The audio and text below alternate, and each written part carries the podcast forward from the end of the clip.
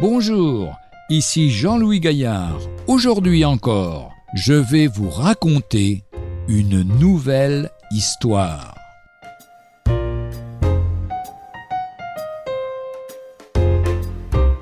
Les conséquences d'une mauvaise fondation. L'histoire se passe au Canada. Un promoteur se lance dans la construction d'un nouveau quartier dans la banlieue de Toronto. C'est un faubourg élégant et les maisons sont chères. Elles coûtent l'équivalent de 200 000 à 3 millions d'euros.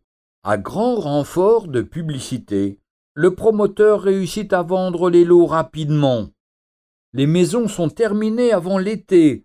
Les nouveaux propriétaires sont ravis. Il fait beau. Les jardins sont magnifiques. Les maisons sont confortables, claires. Tout l'été, les propriétaires profitent du beau temps. Ce sont des barbecues, des après-midi au bord de la piscine, la belle vie. Mais l'automne et l'hiver arrivent. Tout le monde sait qu'au Canada, à partir de fin octobre, commencent les saisons difficiles. La pluie et la neige. Les hivers sont très rigoureux. La neige et la pluie s'abattent sur ces belles maisons. Brutalement, l'une d'elles s'écroule dans un trou. Quelques jours après, une autre, puis encore une autre. En un rien de temps, presque toutes les maisons s'écroulent dans des trous, et celles qui restent s'affaissent, et d'autres tiennent à peine debout.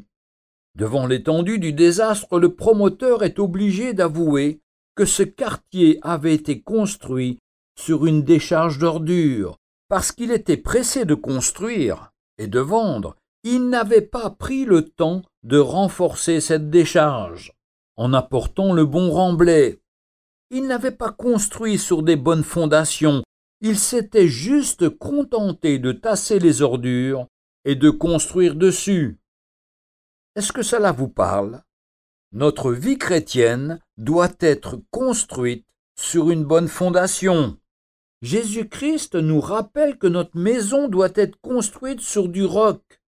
Cette fondation, nous dit l'apôtre Paul, c'est Jésus mort pour nous à la croix et ressuscité le troisième jour. J'ai posé le fondement comme un sage architecte, mais que chacun prenne garde à la manière dont il bâtit dessus. 1 Corinthiens chapitre 3 verset 10 Si notre vie chrétienne n'est pas construite sur ce bon fondement, nous nous écroulerons. L'image est forte. L'apôtre Paul dit aussi qu'il considère tout ce qu'il a été avant sa conversion comme de la boue ou des vieilles ordures. Si nous nous obstinons à vouloir construire notre vie chrétienne sur les valeurs de notre passé ou sur notre ancienne manière de vivre, nous construisons notre vie sur des choses vaines, mortes et sans valeur, et qui, à la moindre tempête, s'écrouleront. Si nous voulons tenir ferme lors des hivers rigoureux où la pluie, la glace et les vents fondent sur nous, construisons notre vie sur la mort et sur la résurrection de Jésus. Laissons cette mort travailler nos cœurs pour nous délivrer de toute cette boue du passé. Laissons Jésus affermir et guérir nos cœurs afin que nous tenions ferme dans la tempête.